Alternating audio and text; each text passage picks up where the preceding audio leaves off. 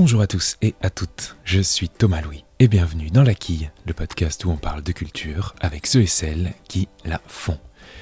On se retrouve en 2022, j'en profite d'ailleurs pour vous souhaiter une très bonne année. On se retrouve donc avec un écrivain que vous connaissez probablement puisqu'il en est à son 19e livre après La délicatesse, Charlotte, Le mystère Henri Pic ou encore récemment La famille Martin. Vous l'aurez évidemment compris, en cette rentrée littéraire de janvier, c'est avec David Fuenquinos que j'ai discuté à l'occasion de la parution de numéro 2 aux éditions Gallimard, son dernier roman, dont l'idée de départ ferait pâlir de jalousie tout raconteur d'histoires qui se respecte. Imaginez, nous sommes en 1999 et sur un coup de hasard, vous passez le casting pour figurer dans un premier film, celui de Harry Potter adapté de la saga de J.K. Rowling. Imaginez, le rôle pour lequel vous êtes pressenti n'est autre que celui du personnage principal, Harry Potter. Imaginez, il ne reste plus que vous, vous et Daniel Radcliffe, que l'on connaît aujourd'hui pour avoir incarné le visage du sorcier. Imaginez, vous n'obtenez pas le rôle et vous passez votre vie à voir ce qu'elle aurait pu être suite au succès de la saga. Eh bien, David Fuenquinos s'est bel et bien imaginé tout ça, et nous livre dans numéro 2 une réflexion à la fois subtile et teintée de fiction de ce qu'aurait pu être la vie de ce numéro 2, grâce au personnage de Martin Hill. Alors avec David Fuenquinos, on a parlé de ce sentiment d'avoir échoué, fondateur dans la trame de cette histoire, de la genèse de ce roman où la réalité et la fiction se sont vite mélangées, ou encore de la manière dont il envisage l'écriture, de l'idée de départ jusqu'à la façon qu'il a de les écrire. Bonne écoute Bonjour David Fuenquinos. Bonjour Thomas. Alors on est tous, on est toutes confrontés à, des choix de vie, à ce qu'on a, à ce qu'on a raté, à ce qu'on a loupé, mais pas autant que ce Martin Hill, ton, ton personnage principal, qui se, qui se voit propulsé perpétuellement face, face à son échec, face au succès du film Harry Potter dont il a loupé le casting, et puis évidemment de tous les volets de la saga qui, qui ont suivi. Mais est-ce qu'on peut dire aussi que euh, ce, ce livre numéro 2, c'est un, un roman ou peut-être même une, réflexion sur le hasard en règle générale, sur ces événements hasardeux qui font que, au-delà de l'échec, nous sommes là où nous sommes. Parce qu'au fond, il y a l'échec, d'accord, mais tout ce, tout ce pourquoi cette histoire existe, c'est parce que Martini a passé un, casting qu'il n'était pas censé passer. Oui, c'est très juste. Euh, c'est un livre sur l'échec et comment se reconstruire euh, après un tel échec mais, mais, mais c'est tout autant un livre sur le, sur, le, sur le hasard. On aurait pu appeler ça la soumission au hasard, la dictature du mmh. hasard. C'est vrai qu'on se rend compte à quel point euh, voilà, il y a une sorte de, de, de manigance euh, voilà, des petites choses de la destinée qui peuvent vous propulser soit du bon côté de la vie, soit du mauvais côté. On dit souvent d'ailleurs, c'est ce que je, je, dis dans mon livre, quoi que le hasard fait bien les choses, mais il les fait euh, tout aussi mal parfois. Euh, pour mon personnage, euh, on dirait vraiment que voilà, sa vie a été écrite par un, par un, par un, par un scénariste de, de, mauvaise humeur et que, qui a tout fait pour le, pour, pour, le faire plonger dans cette aventure assez, assez, assez difficile et pathétique c'est vrai que il se retrouve par une succession de petites choses. Euh, voilà, il se retrouve avec des lunettes rondes, il se retrouve, il se retrouve à rencontrer le producteur d'Harry Potter. Enfin, il est vraiment au mauvais moment, au mauvais endroit, et euh, voilà, il se retrouve en finale du casting d'Harry Potter. Et c'est pareil d'ailleurs, cette, cette, thématique du hasard, on la retrouve aussi beaucoup dans la vie de, de J.K. Rowling. On voit à quel point le nombre de, de détails, de successions, de faits assez magiques qui font qu'elle va, qu'elle va être publiée, rencontrer le succès. Mais que, bah, toute proportion gardée, parce qu'il y a, il pas question de, de compétition, mais potentiellement c'est un peu sa vie, une espèce de numéro 2 également, euh, J.K. Rowling, puisque elle était, enfin je sais plus, ses parents étaient euh, analphabètes, enfin en fait elle partait de rien et elle est aujourd'hui. Ben, Alors ils n'étaient pas analphabètes, sa mère était, était professeure, mais en tout cas clairement, euh, c'est un destin qui s'annonce très très mal. C'est vraiment la, première partie de vie est assez compliquée. Et d'ailleurs, dans mon livre raconte l'histoire du casting d'Harry Potter. Euh, c'est un livre sur sur l'échec de ce jeune garçon au final du casting. Mais dans la première partie, c'est vrai que je raconte toute l'histoire de J.K. Rowling que je connaissais pas très bien et qui m'a absolument fasciné. C'est vraiment le conte de fées absolu. Il faut imaginer cette femme euh, qui a la vingtaine, euh, qui, qui, est, qui est une femme euh, battue, elle vient de quitter son, son, son, conjoint, elle est seule avec sa fille, elle vit mm. d'aide sociale. Enfin, on dirait vraiment un film de Ken Loach. Sa, sa mère est morte de la sclérose en plaques.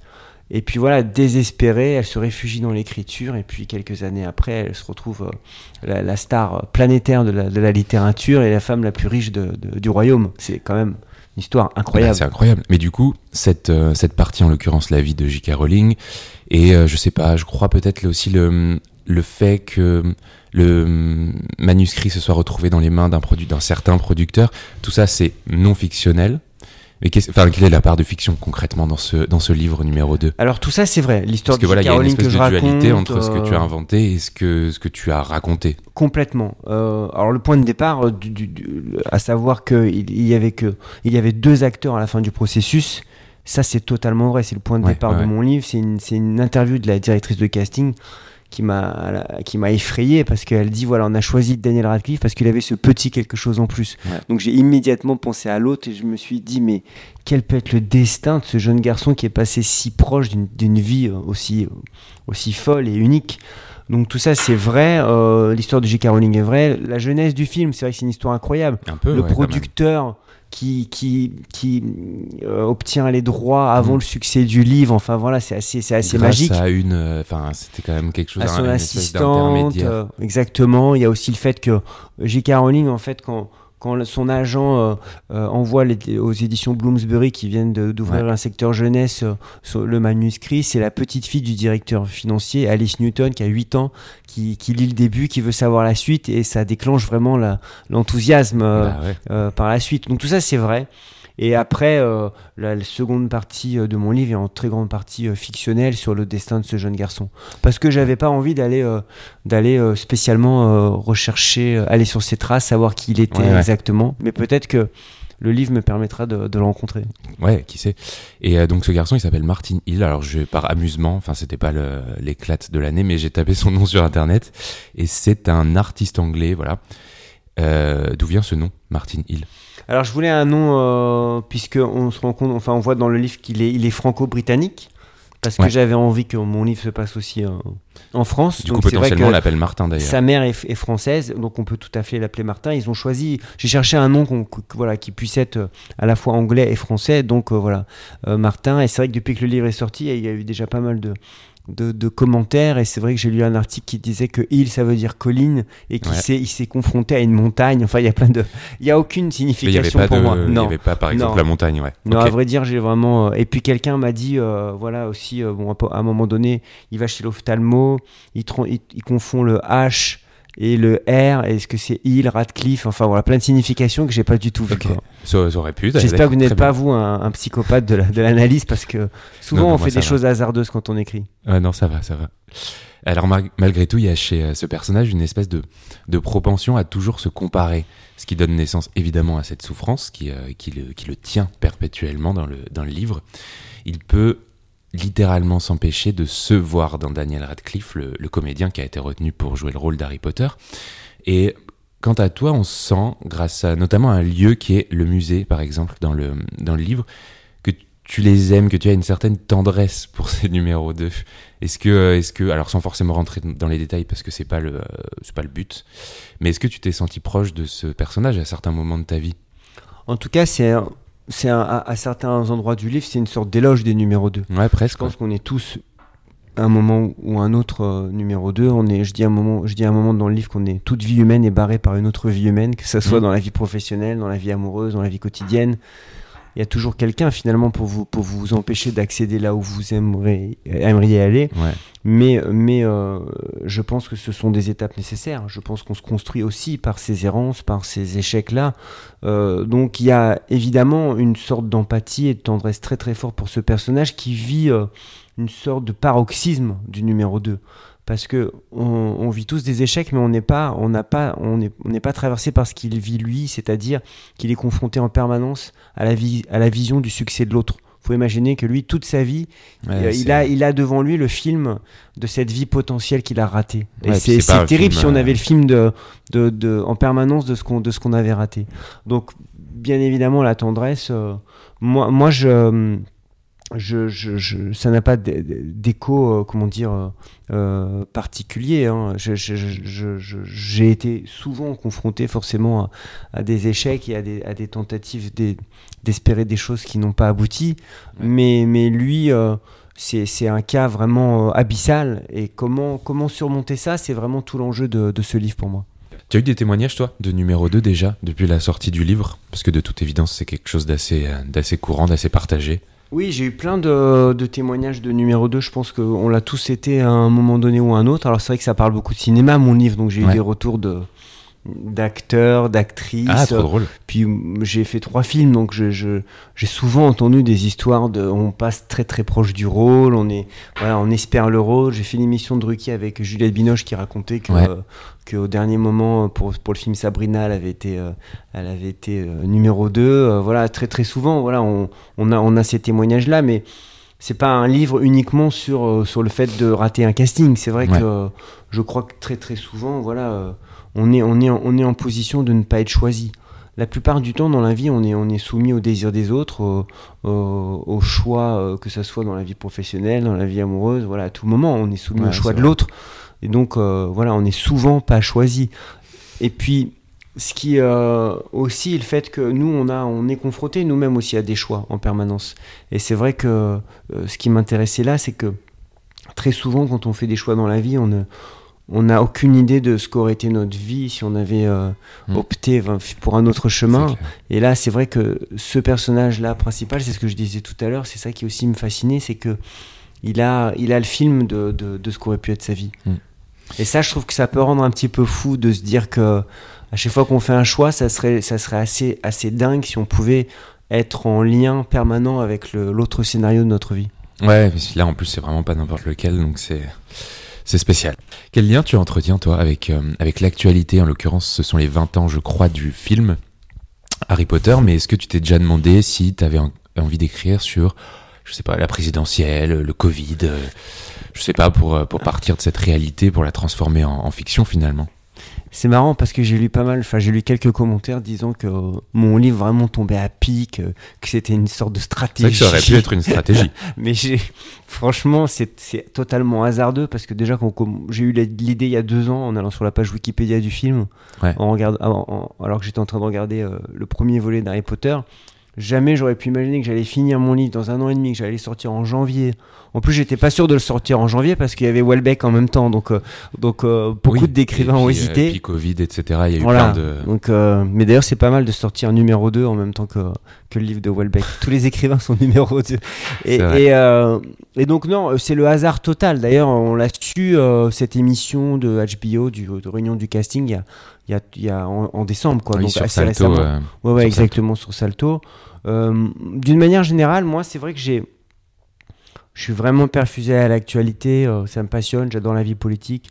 J'ai la chance de, de, croiser, de rencontrer euh, euh, beaucoup d'acteurs de la vie politique mmh. ou associative, mais, mais écrire, écrire sur ce sujet, c'est pas, pas mon désir pour le moment. J'ai plutôt, que ce soit au théâtre, au cinéma ou en littérature, voyagé beaucoup du quotidien. Je me suis extrait finalement par la création de, je pense, de, de de, des problématiques contemporaines très souvent. Mais ça, c'est pas, c'est pas exclu que voilà. Mais je suis plutôt un écrivain de, de, fiction et de. Une espèce de raconteur d'histoire. Oui, pourquoi pas. J'aime bien. ouais, pourquoi pas. Mais euh, mais voilà, pas exclu qu'un jour je, je, je m'attaque à, à, quelque chose de plus politique ou de plus contemporain. Alors on va un peu euh, un peu pénétrer, pénétrer ton atelier. J'adore ça. Numéro 2, c'est euh, c'est une idée de départ qui est super. Quel lien tu as avec cette notion d'idée? Est-ce que tu as hum, des manières de déclencher des idées? Est-ce que tu, je sais pas, tu prends des notes qui finissent par constituer une idée? Est-ce que la réalité peut être une idée? Enfin bref, est-ce qu'il y a chez, chez David Fuenquinos une, une recette pour faire germer des idées? Ah, il n'y a vraiment aucune recette. Moi, je euh, je sais pas comment toi tu travailles, mais il n'y a aucune recette. Moi, j'ai écrit à chaque fois euh, des romans très très différents les uns des autres. J'ai en tout cas jamais essayé de reproduire ce que j'avais euh, pu faire euh, auparavant. Euh, j'ai eu tout type de cheminement, c'est-à-dire que par exemple quand j'écris mon livre Charlotte, sur la panne Charlotte Salomon, c'est vraiment par hasard, je, je, vais voir une exposition en 2006 autour de son œuvre et je suis à ce moment-là bouleversé et, et fou d'admiration pour, pour son travail. Mm. Donc là, c'est une rencontre avec, avec une œuvre qui, qui me hante et qui fait que je publierai ce livre huit ans plus tard avec le désir de, de, partager ma passion et de, et de, et de, la faire connaître au plus, au plus grand nombre. Euh, après ce livre, pendant un an, j'écris pas. Je me dis, j'ai aucune idée, je ne sais pas comment le prochain livre va arriver. Et c'est en, en- en lisant un livre de Villamatas que je tombe sur, euh, sur cette euh, histoire de la bibliothèque des livres refusés, euh, Ouais. qui, qui, qui, qui vient d'un livre de Richard Brotigan. Et là, je, je commence à écrire Le Mystère en réplique parce que j'adore, j'adore cette idée de bibliothèque des, des livres C'est refusés. ouais, c'est une super idée. Donc l'inspiration, souvent on m'a demandé, moi le livre qui a changé ma vie, qui a été un véritable tournant, c'est La délicatesse. Je suis incapable de savoir d'où vient cette histoire de d'amour entre une veuve euh, et un Suédois dépressif. Alors j'y ai mis beaucoup de choses personnelles parce que moi j'ai été gravement malade, j'ai été opéré du cœur. Et euh, dans ce livre-là, je raconte sûrement ce que c'est un retour à la vie, puisque c'est une histoire de deuil, puis, euh, puis Ouais. d'amour. Mais euh, je ne sais pas d'où vient l'inspiration. Je suis toujours un peu à l'affût.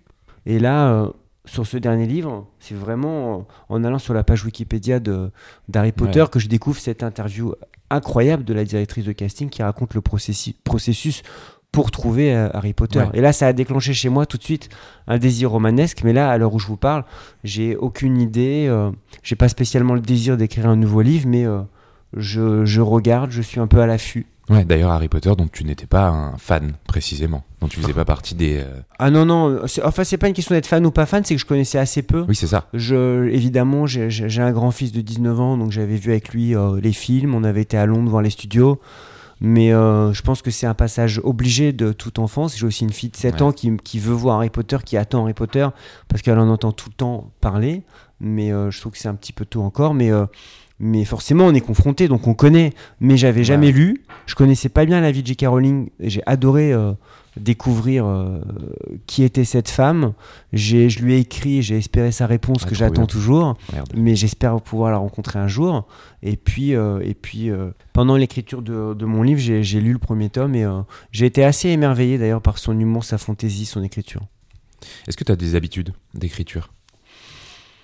J'ai pas vraiment de- d'habitude. Je sais que j'adore écrire. Enfin, il y a des écrivains qui aiment bien avoir euh, leur endroit, leur bureau. Euh, moi là, bah, tu vois bien, je vis dans un appartement. Enfin, tu vois pas, mais meublé. Rien n'est ouais. à moi. D'accord. Euh, donc j'ai pas vraiment de lieu précis, donc j'adore écrire dans les trains. euh, ça m'arrive parfois de d'accepter des rencontres littéraires dans le sud de la France ou, ou en Allemagne, euh, simplement pour Exprès. être dans le train quelques Je heures. comprends.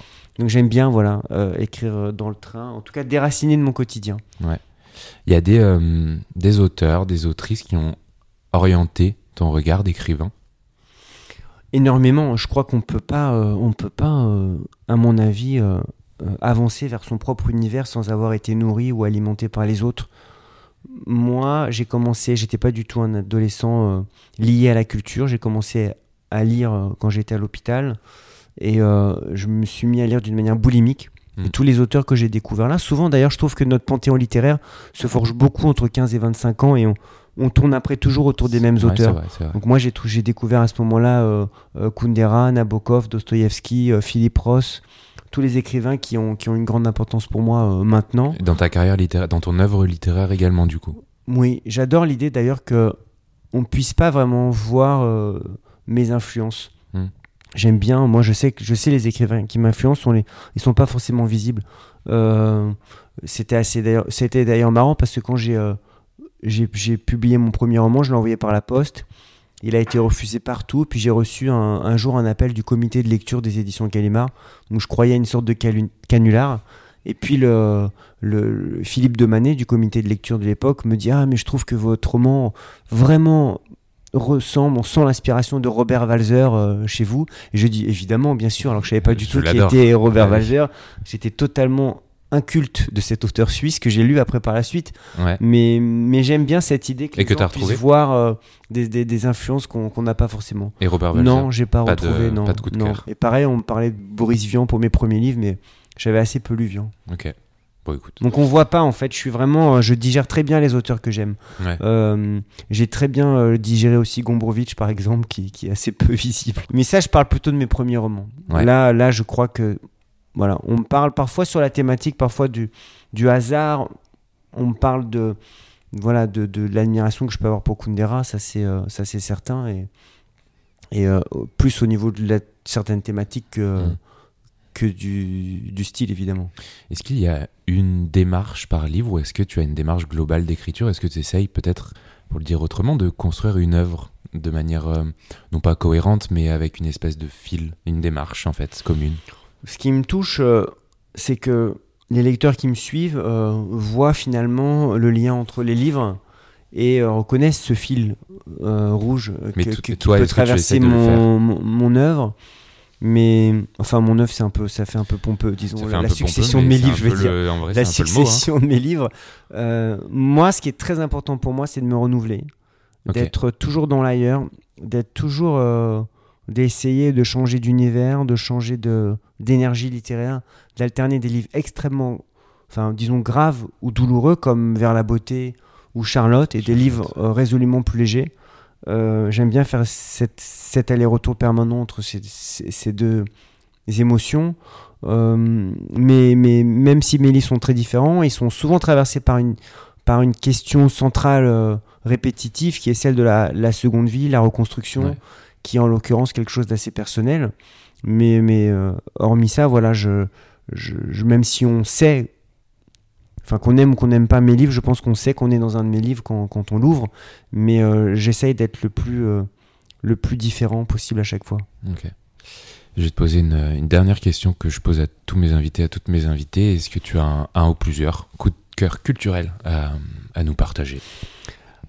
À l'heure où on enregistre euh, cette émission, je, vais, je vais dire le dernier film de Paul Thomas Anderson que j'ai vu il y a quelques jours et qui me hante encore, euh, Licorice Pizza, qui Ouais. veut dire pizza à la réglisse, qui veut dire les disques vinyles dans, dans le, le Los Angeles des années 70.